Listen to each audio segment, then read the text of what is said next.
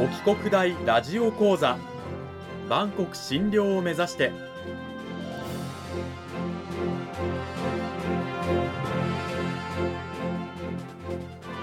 番組タイトルにある万国診療とは世界の架け橋を意味する言葉です。この番組はアジアの十字路に位置するここ沖縄にある沖縄国際大学で日々どのような研究や教育が行われているのかを発信していく番組です。案内人はラジオ沖縄アナウンサー小橋川響が務めます。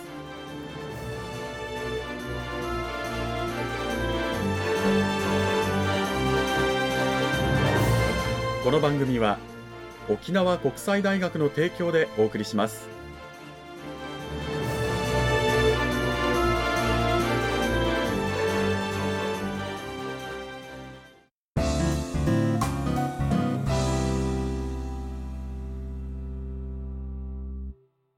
沖国大ラジオ講座今週は先週に引き続き沖縄国際大学総合文化学部日本文化学科の村上陽子先生を迎えてお送りします。村上先生今週もよろしくお願いします。はいよろしくお願いいたします。講義タイトルは文豪夏目漱石を知ると題してお送りしていきます。さあ今週の内容に入っていく前に先週の軽いおさらいからということでまず夏目漱石先週はねどういう人物だったのっていうお話から始まりました。漱石生まれた時お父さん50歳お母さん42歳現代でもそうですけど当時としてはさらに高齢出産ということでしかも末っ子なんですね。五男三女の末っ子として生まれた夏目漱石本名夏目金之助なんですけれども、まあ、養子に出されたり養子に出した家からまた実家に戻ったりとこう、まあ、複雑なね家庭環境といいますか、えー、で育っていきます。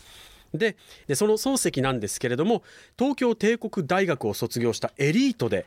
じゃあそのエリートが卒業してどんな仕事に就くのというとですね高校の英語教師しかも松山や熊本というですね地方に赴任ということになっております。まあ、あの漱石としてはね、えー、不本意な部分もあったりもしたのかななんて思いますけれども、まあ、そんな中結婚そして国費でイギリスへ留学します。でこのイギリス留学中にですね漱石は非常にメンタルが、まあ、弱いと言いますか繊細な方だったのでこう外国人かっこいいな美男美女だなそれに比べて日本人の自分はなんて言いながらねこうダメージを受けたりするらしいんですけれどもそんな状態でまあ日本に留学を終えて帰ってくると。で帰ってくるとですね、まあ、奥様の実家が、まあ、破産をしていてとにかく仕事に就かなきゃという漱石の前にいろんな偶然から東京帝国大学の、まあ、教授になるということです。ただし、えー、それも食べるために、えー、漱石やるわけでストレスは溜まっていく。本当にやりたいことはこんなんじゃないと思いながらですねうつうつとしていた時に、まあ、見かねた高浜虚子というですね、まあ、漱石の友人であった正岡子規の弟子ですね。高浜虚子から漱石先生となんかもう気晴らしに小説書いてみませんかと。書いたら自分たちの雑誌に載せますからということで書いたのが漱石の書状作である「我が輩は猫である」と。でこれがまあヒットしまして、まあ、漱石の小説家としての知名度高まっていくわけなんですね。でそんな漱石に新聞社からうちの専属作家になりませんか？とお声がかかります、えー、新聞社としては当時日露戦争が実は終結した直後なんですね戦争終わって、うん、じゃあもう新聞なんて取らなくていいやというふうになりかねない。ということで新聞社がですね、えー、経営危機を迎えていた。じゃあ新聞社としては毎日でも読んでもらえる、えー、新聞にするにはどうしたらいいだろう。そうだ連載小説なんかどうだ。ということで、えー、朝日新聞社から漱石に白羽の矢が立ち漱石は大学教授の、え、仕事を辞めて専業の作家としてやっていくという一大決心をしたのでした。というお話が先週までのお話でした。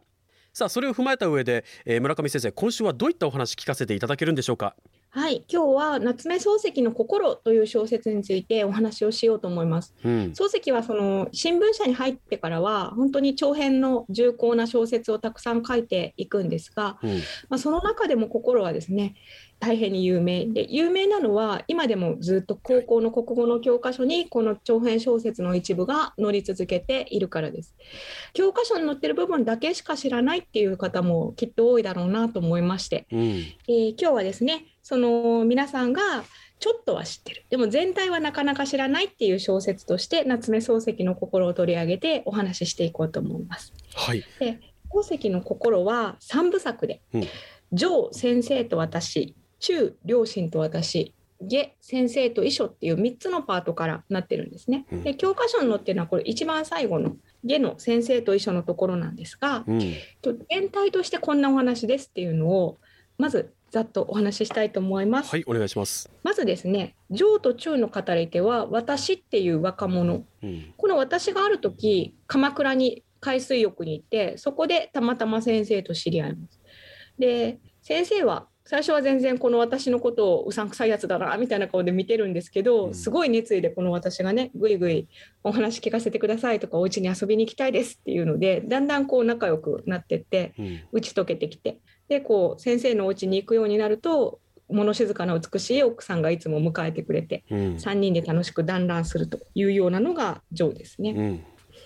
中両親と私では少し私の状況が緊迫します。うんあの私は地方から出てきていてでその地方にいるお父さんがもう既得になる。いざこう地方に帰ってみるとお父さんは田舎臭くてで先生とは全然違うな先生はインテリでよかったなみたいなことを思いながら、まあでもねお父さんはもうそろそろ死にそうなのでうん一生懸命親孝行をしているわけです。でそうこうしてたらあの先生から電報が来る。うんあのあなたが聞きたがってた私の過去を話すから東京に戻ってこないかと。うんいけません親父は既得ですうん。でそうかじゃあしょうがないって言ってこう先生から分厚い紙束が届きます。後日それがもう届きますね先生の遺書ですね。うんけれどもこの遺書の中にこれを読む頃私はもうこの世にいないって書いてあるからこの私はもう矢も盾もたまらなくなって既得のお父さんを見捨てて電車に乗ってしまいます。うんでこの電車の中で一生懸命読んでいくとその中身がまるまる先生と一緒でそこで自分がなぜこう奥さんと結婚したのかその奥さんと結婚するまでに K っていう親友との間に何があったのかっていうことがずっと書き綴られてるっていうようなのがこの全体の構想ですね。うん、教科書に載っているのはこのね遺書の内容が書かれたもう後半丸々という感じなんですけれども、まあ、この「心」という作品は結局先生という人物が若い頃下宿していた先の娘さんを好きになりで、えー同じくこの下宿をしていて先生と同じ場所で。でその娘さんを好きになった K という人物先生との親友なんですけれどものその K に内緒でお嬢さんの下宿先のね娘さんのお母さんに娘さんと結婚させてくださいと言って OK をもらったらそのお母さんが K にうちの娘とねこの先生結婚許したのよみたいなことを言われてそれを知った K は何も言わずに自殺をしてしまう。というですね、まあ、その先生と K と、まあ、お嬢さんの三角関係みたいなイメージがありますけれどもね。うん。そうですね。例えばその中でお嬢さんっていうヒロインが本当は誰を好きだったのかっていうことは実は語られないままだったり。うん。で K が死んだ理由っていうのをかたくなにお嬢さんに言わないんですよねこの先生はずっと。でこう自分だけがねこう苦しみを胸に抱え込んでだからずっとこの奥さんとの間もなんかよそよそしいまんまそれをずっとこう私っていう青年は不思議に思ってるんだけれどもやっと一緒でこれが理由がわかるっていうような構成になってます。まあ、それにしたってあの主人公の私ですけれどもね先生に熱烈につきまとい続ける話しましょう聞かせてくださいって、まあ、今じゃちょっとなかなかこういうね、えーアタックの仕方しかも同性の年上の男性にっていうのはなかなかないと思うんですけれどもね。うん。でも何もこう理由なく急に先生のことが気になり始めてつきまとってるってわけではなくて、の私は最初海水浴場でですね先生が西洋人の男性と2人で、うんえー海水浴に来てるっていうことをまず見るんです。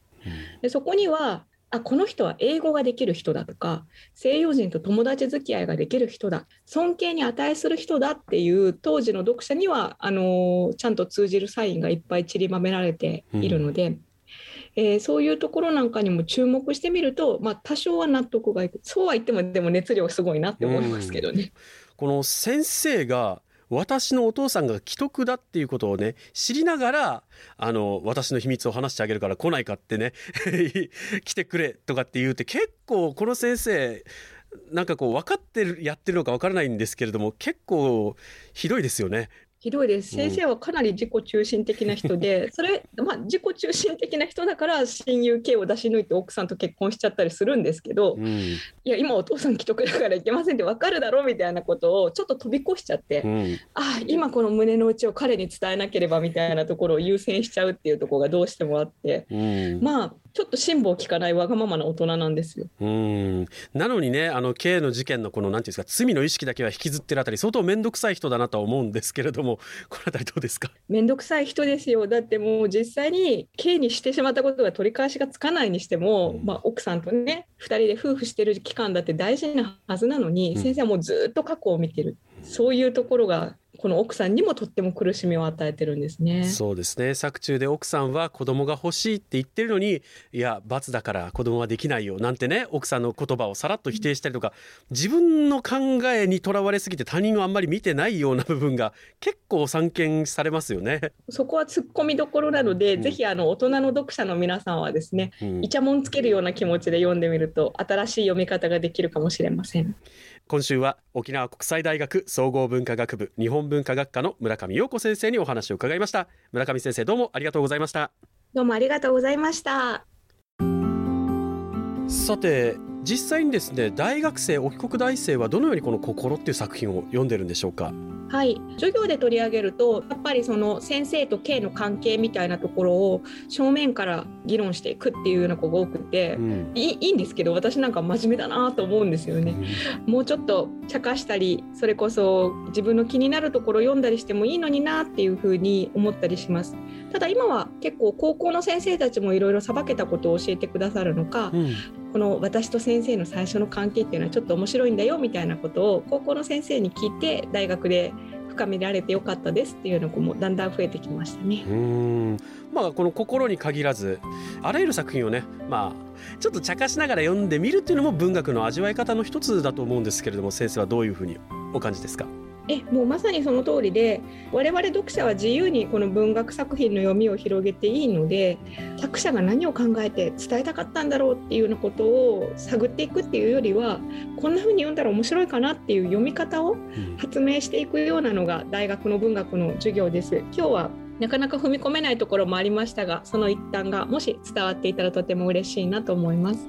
2週にわたって沖縄国際大学総合文化学部日本文化学科の村上陽子先生にお話を伺いました。村上先生改めてどうもありがとうございました。どうもありがとうございました